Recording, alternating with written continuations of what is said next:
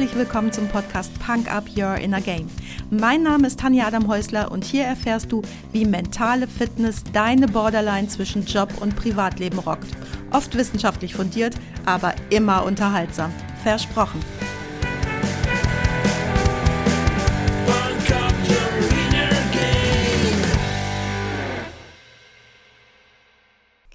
Hallo und herzlich willkommen zu Punk Up Your Inner Game. Schön, dass du heute wieder deine Zeit mit mir teilst und mich mit in dein Ohr nimmst. Sehr wahrscheinlich hast auch du schon einmal etwas vom Eisbergmodell gehört, oder? Heute erfährst du hier einiges über das Eisbergmodell, aber wahrscheinlich nicht so, wie du es schon kennst, denn die Wissenschaft weiß seit vielen Jahren, dass das, was heute noch in vielen Schulen und an den meisten Unis gelehrt wird, seit Jahrzehnten veraltet ist. Und dennoch gibt's für unsere Studenten nur lauter veraltete Fakten. Und so freue ich mich, dich hier mal mit ein paar aktuell gültigen Informationen bekannt zu machen.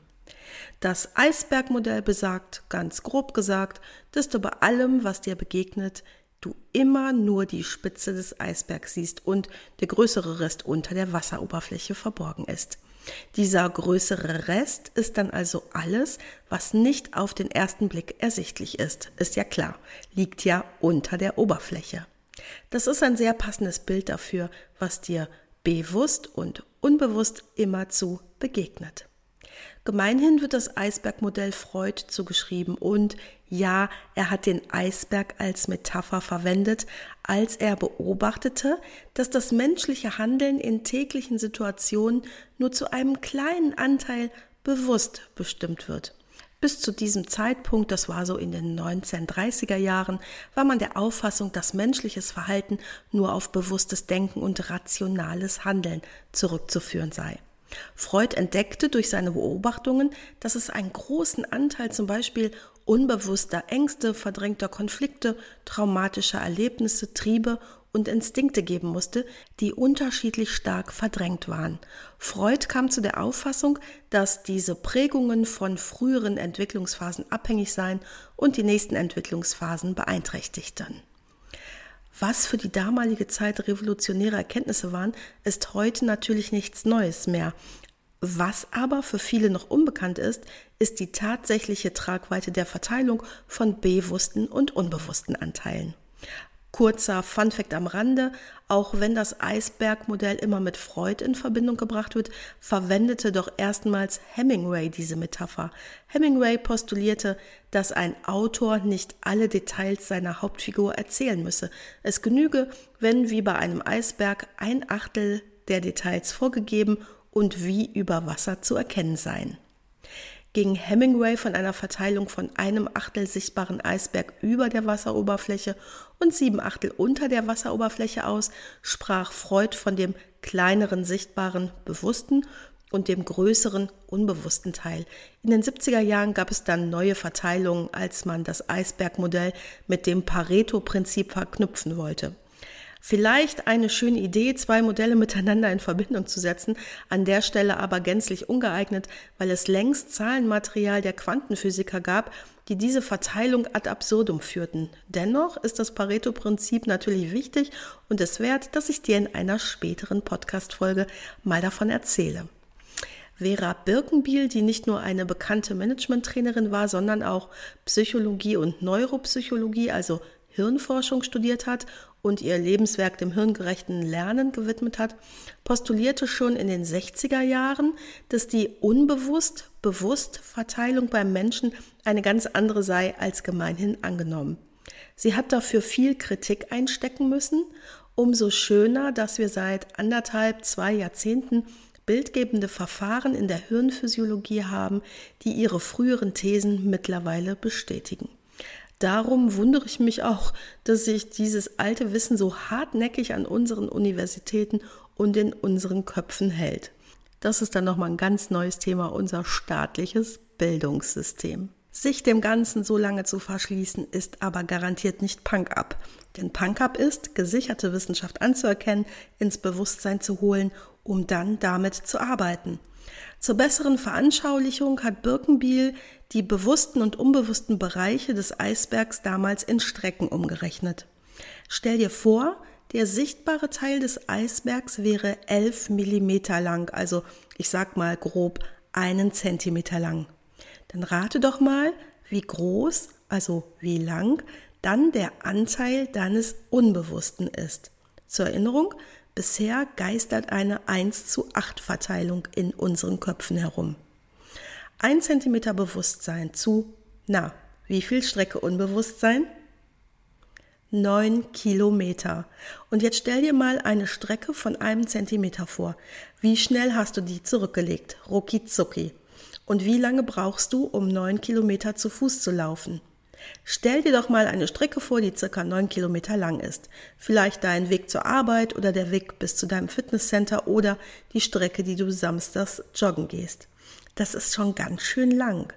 Und jetzt sind wir bei einer Verteilung nicht von 1 zu 8, sondern bei 1 zu 900.000. Ist das krass? 1 zu 900.000. Ich glaube, das ist so krass und deswegen können wir dieses seit Jahrzehnten gesicherte Wissen nicht in unsere Realität lassen, oder? Aber warum erzähle ich dir das und wofür ist das wichtig? Sicher kennst du die Situation, wo du so eine Ahnung hast oder nenn es halt Bauchgefühl. Wir sind heute alle so verkopft und viele von uns total abgeschnitten von unserem Bauchgefühl. Wenn ich mir aber jetzt anschaue, wie viel unbewusst in mir abläuft, ja, auf was sollte ich dann wohl hören? Auf meinen Kopf oder auf meinen Bauch? Dazu ist wichtig zu wissen, für welche Teile Bewusstsein und Unbewusstes stehen und was in ihnen verarbeitet wird. Der sichtbare Teil, also dein Bewusstsein, steht für ZDF, Zahlen, Daten, Fakten, aber auch Worte und inhaltliche Standpunkte. Und das ist sicher auch ein wichtiger Teil. Denn trotzdem so viel unbewusst in uns abläuft, sind wir ja keine ferngesteuerten Idioten. Zumindest die meisten von uns nicht. Natürlich ist unser Wissen ein wichtiger Bestandteil unseres Lebens. Und im unbewussten Teil, der steht für Bilder und Gefühle. Da wird alles verarbeitet, wozu du dir ein Bild machen kannst und was mit Gefühlen, Emotionen, Ängsten, Werten, Motiven und Bedürfnissen zu tun hat. Das mit dem Bildmachen kennst du sicherlich. Stell dir jetzt mal keinen rosa Elefanten vor. Na, ich wette, du siehst ihn. Denn deine Ratio kann dir tausendmal sagen, nein, du stellst dir jetzt keinen rosa Elefanten vor. Dein Unbewusstes, zack, hat's schon längst getan. Kleiner Tipp, Immer wenn du dir nachhaltig etwas merken möchtest, mach dir ein Bild davon. Wenn du dir eine visuelle Eselsbrücke baust, ist es sehr viel wahrscheinlicher, dass du dir etwas merkst, als wenn du dir nur vornimmst, XY zu behalten. Du kennst das sicherlich. Im Auto denkst du, super Lied im Radio, den Titel merke ich mir bis zu Hause und pack den da auf meine Playlist. Und zack, Fünf Minuten später bist du zu Hause und findest den Musiktitel in deinem Kopf nicht wieder. Es sei denn, du hast dir ein Bild dazu gemacht. Okay, zurück zum Thema. Du denkst jetzt vielleicht zurecht, ja, aber ich bin mir doch einer Menge Gefühle, Motive und Werte auch bewusst und ich kenne auch viele meiner Ängste. So unbewusst funktioniert das bei mir also nicht. Ja klar, Du bist dir vieler Dinge bewusst und durch die Beschäftigung mit dir selbst kannst du die Wasserlinie auch ein kleines Stück nach unten verschieben. So wirst du dir und deiner selbst bewusster und je bewusster du dir und deiner selbst bist, desto besser. Denn, erinner dich, unter der Wasseroberfläche findest du vor allem was? Genau, Gefühle. Und ich bin ja ein großer Freund davon, sich und seine Emotionen und Gefühle im Griff zu haben. Dennoch macht jetzt das Wissen um die Verteilung klar, dass wir eben nicht der rationale Agent, der Homo economicus sind, wie es immer noch an den Universitäten gelehrt wird. Alle, alle, alle, alle deine Entscheidungen triffst du im limbischen System. Und das limbische System ist eine Funktionseinheit deines Gehirns, das der Verarbeitung von Emotionen und der Entstehung von Triebverhalten dient.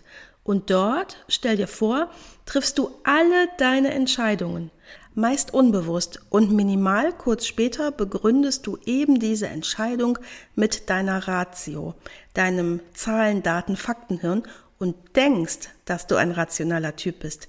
Aber das ist falsch. Punkt. Ein bisschen genauer und wenn du auch Zahlen so liebst wie ich, Erkenntnisse neuester Neuropsychologie, also Gehirnforschung, weiß, dass bei Entstehungsprozessen bereits circa 300 Millisekunden vor der Reaktion im Denkhirn der entsprechende Impuls im limbischen System, also deinem Gefühlszentrum, messbar ist. Das heißt, 100 Prozent aller Entscheidungen werden zuerst im limbischen System also in deinem Unterbewusstsein, deinem Gefühlszentrum gefällt und erst danach mit dem Neokortex, also deinem Bewusstsein, deinem Denkhirn, begründet. Das bedeutet, dass du ohne Emotionen keine Entscheidung fällst. Punkt. Kannst du jetzt hundertmal sagen, nee, bei mir ist das aber anders. In unserer Gesellschaft, insbesondere im Geschäftsleben, wird erwartet, dass deine Entscheidungen rational, vernünftig, systematisch und nachvollziehbar sind. Aus diesem Grund gingen Psychologen und Hirnforscher noch bis etwa 1990 davon aus, dass Entscheidungen im Denkteil unseres Gehirns getroffen werden, im sogenannten Neokortex, dem Teil also, der uns von der Tierwelt unterscheidet. Insbesondere im Stirnbereich sitzt das abstrakte planerische Denken, Mathematik und Geometrie, das, was wir Logik nennen. Und jetzt kommen Hirnforscher und belegen, dass dieser Gehirnteil gar keine Entscheidung treffen kann. Bei Entscheidungsprozessen ist bereits eine Drittelsekunde vor der Reaktion im Denkhirn der entscheidende Impuls im limbischen System des Gehirns messbar. Punkt. Hier bezieht das Gehirn seine Entscheidungskriterien, zumindest deuten alle bisherigen Untersuchungen darauf hin. Das ist unpopulär, ja klar, das verstehe ich auch. Umso wichtiger, dass wir diese Erkenntnisse endlich anerkennen, verbreiten und vor allem damit umgehen, damit wir es auch für uns nutzen können. Ignoranz hilft da wenig. Ganz deutlich hat der Neuropsychologe Volker Lange es in seinem Buch Die große Illusion auf den Punkt gebracht. Wir haben uns bereits entschieden, bevor wir es in unserem Denkhirn merken.